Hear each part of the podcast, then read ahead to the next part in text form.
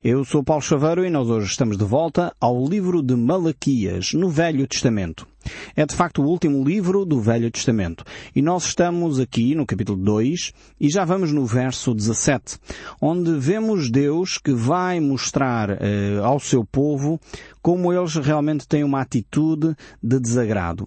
E quer as atitudes eh, que têm para com os seus cônjuges, porque aqui o tema é uma atitude relacional, eh, quer na sua própria vida privada, quer como eles vivem a sua vida espiritual todo, no fundo, o que Deus está aqui a querer dizer é que aquilo que nós praticamos em vida privada tem influência na nossa espiritualidade, mas também nas nossas relações uns com os outros.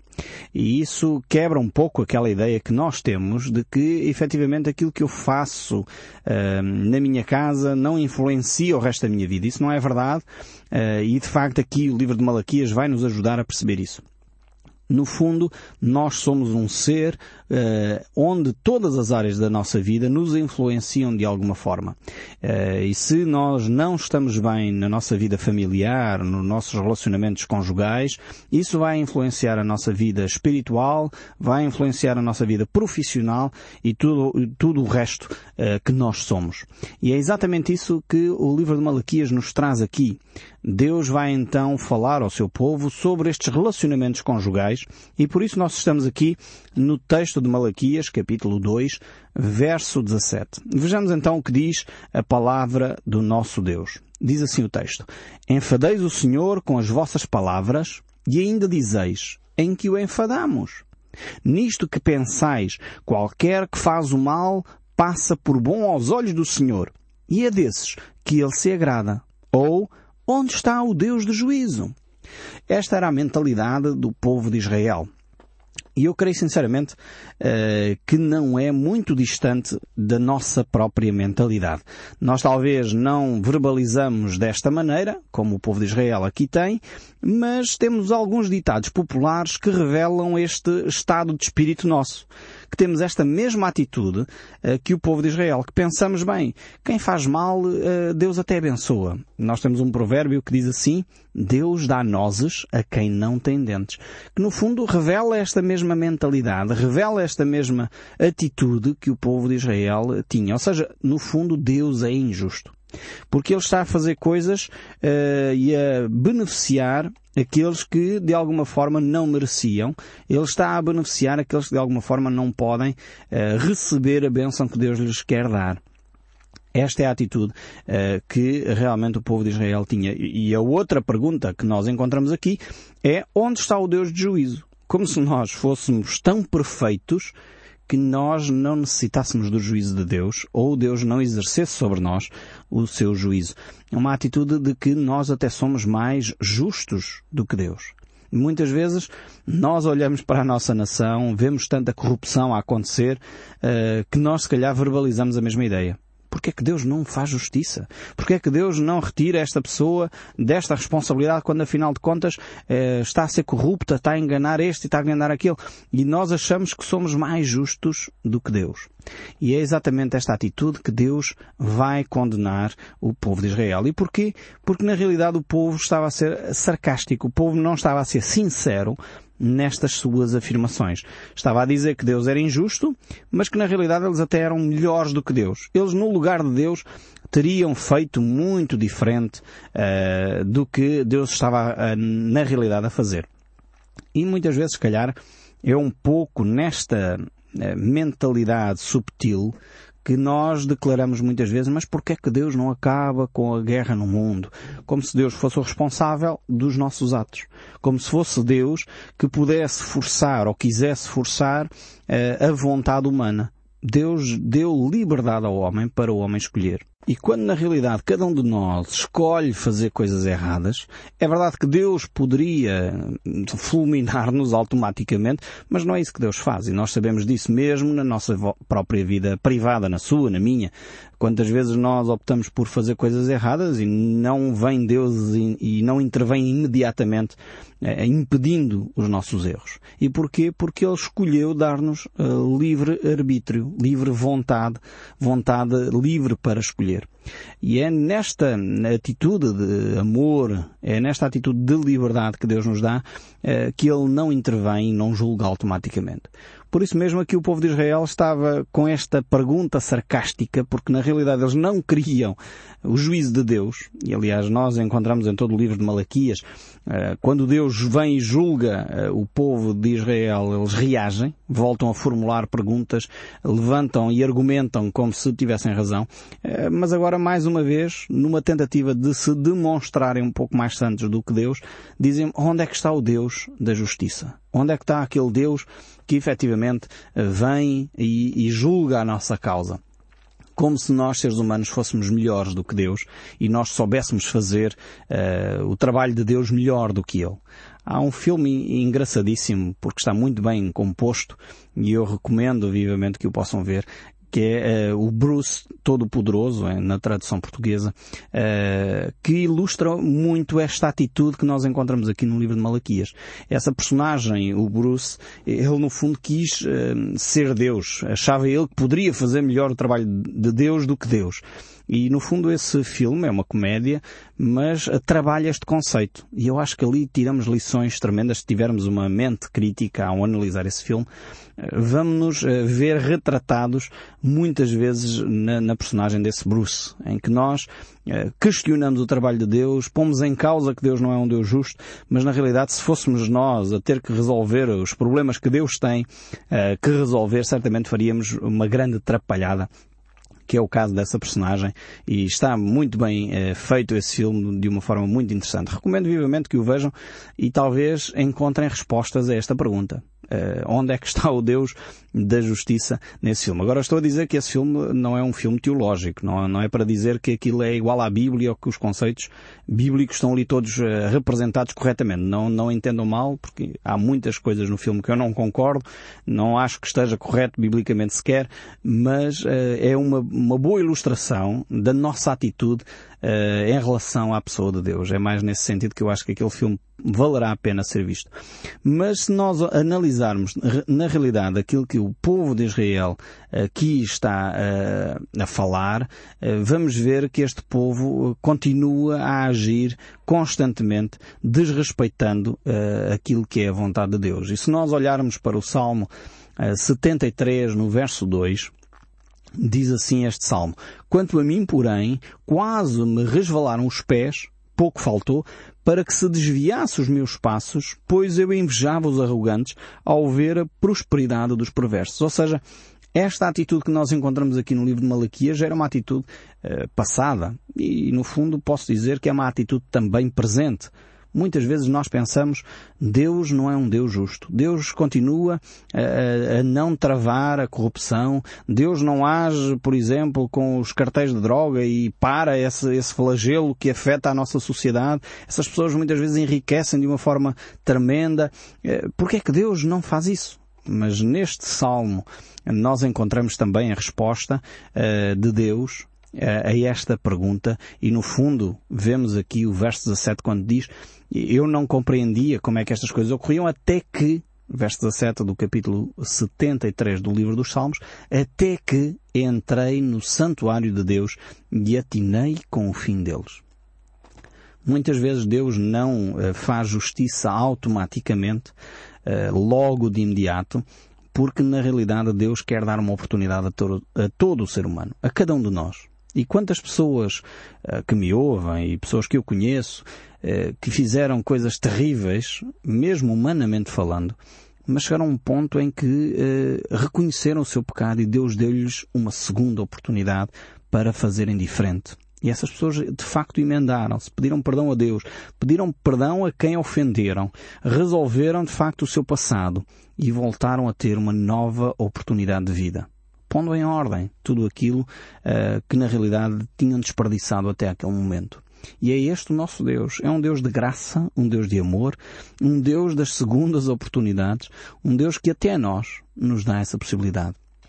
Quantas vezes nós poderíamos eh, analisar e ver se calhar os nossos erros, olhar para o nosso passado e perceber se calhar as nossas atitudes de murmuração, atitudes de amargura no nosso coração, atitudes muitas vezes de homicídio, pensamentos que gostaríamos de ver pessoas desaparecer, coisas desse género e cada pessoa é, é diferente, mas uh, na realidade Deus não nos uh, tratou uh, ao nível dessas nossas atitudes ou desses nossos pensamentos. Deus é um Deus que nos dá segundas oportunidades. Deus o fez àquele ladrão que estava na cruz com Jesus Cristo, que entendeu que ele estava ali porque merecia. Os seus atos o tinham conduzido à crucificação. Mas não era o caso de Jesus Cristo. E ele pediu a Jesus que se lembrasse dele quando entrasse no seu reino e Jesus disse ainda hoje estarás comigo. E realmente este é o Deus da misericórdia. É o Deus de amor, o Deus que nos traz uh, à nossa vida a possibilidade de um recomeço, mesmo uh, na hora da morte. Porque de facto a vida não termina com a morte. Para aqueles que são fiéis ao Senhor, creem em Deus, têm de facto esta esperança em Cristo Jesus, como Ele ressuscitou, nós iremos ressuscitar também. Esta esperança da vida para além da morte é uma verdade, uma realidade que está expressa em cada página das Escrituras. Então a morte para um cristão não é o fim, mas é uma passagem para uma novidade de vida, para uma vida eterna que o nosso Deus nos oferece. Mas voltando aqui ao nosso texto bíblico do livro de Malaquias, capítulo 3, chegamos agora ao capítulo 3, o verso 1 diz assim, Eis que eu envio o meu mensageiro que preparará o caminho diante de mim. De repente virá o seu templo, o Senhor, a quem vós buscais, o anjo da aliança, a quem vós desejais, eis que ele vem, diz o Senhor dos exércitos. Aqui agora encontramos no livro de Malaquias, que é o mensageiro do Senhor, encontramos dois novos mensageiros. Temos aqui uma referência clara à personagem de João Batista, aquele que veio para preparar o caminho do Senhor, e depois temos aqui uma outra referência, bastante importante também, ao anjo da aliança. E aqui o anjo da aliança refere-se à pessoa de Jesus Cristo. Se por um lado eh, vemos aqui João Batista como este homem com a primazia, eh, como alguém que veio para efetivamente preparar o caminho do Senhor, eh, encontramos agora Jesus Cristo também como aquele que haveria de vir como mensageiro de Deus para trazer à humanidade a mensagem da salvação. Encontramos aqui o João Batista, por exemplo, no Evangelho de Mateus, capítulo 11, verso 9, que diz mas uh, para que saíste? Para ver um profeta? Sim, eu vos digo. E muito mais que um profeta. Este é de quem está escrito. Eis aí eu envio diante da tua face o meu mensageiro, o qual preparará o teu caminho diante de mim. Aqui claramente referendo, uh, referindo-se ao João Batista, ao grande homem que foi João Batista, e mais ainda em Marcos, capítulo 1, verso 2, falando ainda deste grande homem, diz, conforme está escrito no profeta Isaías, Eis que eu envio diante da tua face o meu mensageiro, o qual preparará o teu caminho. A voz do que clama no deserto, preparai o caminho do Senhor, endireitai as suas veredas. Não só o profeta Isaías menciona este homem, como Malaquias também, e no Evangelho de Lucas continuamos a olhar para o capítulo 7, onde diz, Este é aquele de quem está escrito, Eis aí vem diante da tua face o meu mensageiro, o qual preparará o teu caminho diante de ti. No Evangelho de João, capítulo 1 ainda, e o verso 23, então ele respondeu, Eu sou a voz do que clama no deserto endireitai o caminho do Senhor, como diz o profeta Isaías. Então temos aqui nos quatro evangelhos a referência a este mensageiro que era João Batista. Ele veio de facto como um mensageiro de Deus para preparar o caminho do Senhor Jesus Cristo para a grande missão que Jesus tinha de salvar a humanidade. E ele demonstrou isso tendo uma vida exemplar levando de facto esta mensagem de arrependimento ao povo de Israel. E realmente temos que eh, olhar para estas mensagens que João tinha e, e, ouvir a voz de Deus. Não nos iludamos, a voz de Deus vai ser ouvida e cumprida, quer nós queiramos, quer não. E de facto João Batista tinha esta convicção profunda. Por isso mesmo ele teve uma grande responsabilidade de trazer esta mensagem de Deus. Depois temos aqui ainda no livro de Malaquias a referência ao anjo da aliança. Este anjo que se refere à pessoa de Jesus Cristo. E, este anjo da aliança, o capítulo 3, verso 2 ainda diz mais. Mas quem poderá suportar o dia da sua vinda? Referindo-se a este anjo da aliança. E quem poderá subsistir quando ele aparecer?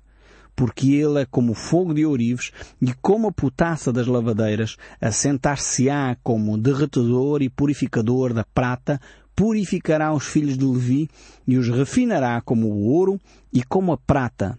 Eles trarão ao Senhor justas ofertas.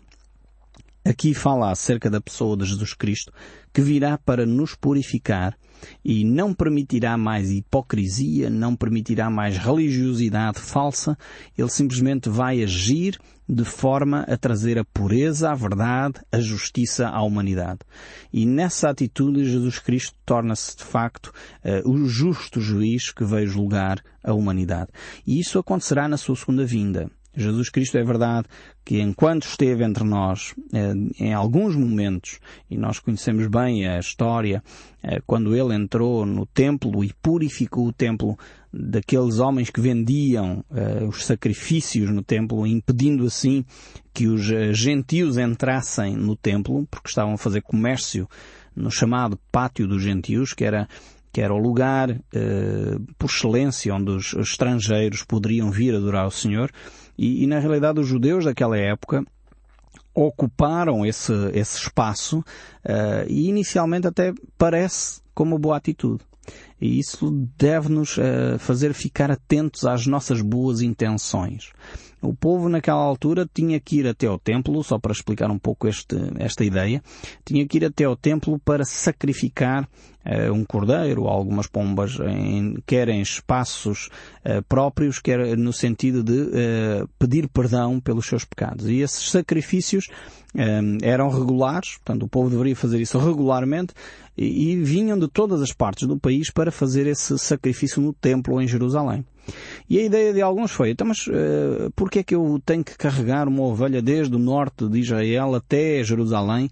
Se eu tivesse lá onde comprar uh, a ovelha, eu vendia aqui a minha e comprava lá para um preço justo e de alguma forma servia ao Senhor na mesma. Quer dizer, uh, a atitude é a que interessa, não interessa eu ter que transportar os animais desde do norte de Israel ou do sul de Israel até Jerusalém.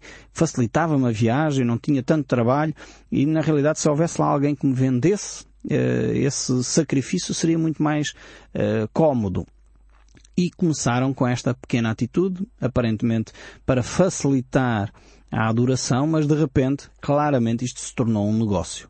E uh, a religião deixou de ser uma preocupação de cada um trazer aquilo que é o melhor para o Senhor, mas aquilo que é mais fácil de trazer para o Senhor. E vemos como rapidamente esta mentalidade foi degenerando, levando a que a religião se tornasse realmente um negócio e um negócio daqueles que rendia milhares. Eh, e infelizmente nós assistimos isto constantemente na história da humanidade. Não foi só no tempo eh, de Jesus Cristo que se assiste a este fenómeno, mas ainda hoje nós podemos assistir a este mesmo fenómeno em que muitas confissões religiosas se aproveitam, por um lado, da, da fidelidade dos seus fiéis para transformar a religião num negócio. E é neste ambiente que Jesus entra naquele lugar e purifica ali uh, o templo, uh, expulsando aqueles vendilhões, aqueles homens que estavam a fazer da vida espiritual uma casa de salteadores, nas palavras do próprio Senhor Jesus Cristo, transformando a religião num negócio. Eu creio que esta foi uma das poucas atitudes em que Jesus Cristo veio como alguém que quis purificar eh, a nação de Israel. Foi esse o momento. Na sua segunda vinda, Jesus Cristo fará isto em todo o mundo, não só no Templo de Jerusalém, mas em todo o mundo. Por isso mesmo nós identificamos aqui estes dois versos, o verso 2 e 3 de Malaquias capítulo 3, eh, como um ato eh, referente à pessoa de Jesus Cristo quando ele vier na sua segunda vinda. Ele virá para terminar com a hipocrisia, ele virá para terminar com a idolatria, com a falsidade, com a mentira, com as injustiças, com tudo aquilo que nós hoje uh, sentimos que deveria terminar. E ele virá também para terminar com as religiões que se aproveitam da boa vontade dos fiéis para transformar essa boa vontade, essa fé genuína num negócio uh, que rende milhões. Acabar com a ostentação das igrejas, acabar com a exploração das pessoas, porque na realidade, como dizia nas palavras do nosso Senhor Jesus Cristo, Ele espera que os seus adoradores o adorem em espírito e em verdade. E esse é o verdadeiro desejo do nosso Deus. E o verdadeiro desejo que Deus tem para que nós o possamos adorar é que o possamos adorar com essa atitude de espírito e em verdade. Mas também exercendo a misericórdia, vivendo em justiça, falando a verdade uns com os outros. É isso que Deus espera de cada um de nós. É que a nossa vida espiritual tenha de facto um impacto nas nossas ações diárias e dessa maneira possamos viver dentro dos padrões que Deus definiu para a humanidade. Deus quer que cada um de nós viva com qualidade de vida. Deus quer que cada um de nós tenha a possibilidade de viver em paz e harmonia com o próximo e com Deus e consigo próprio. E por isso mesmo Ele enviou Jesus Cristo para nos proporcionar as ferramentas necessárias para nós podermos desfrutar dessas verdades que Ele tem deixado escritas na Sua palavra.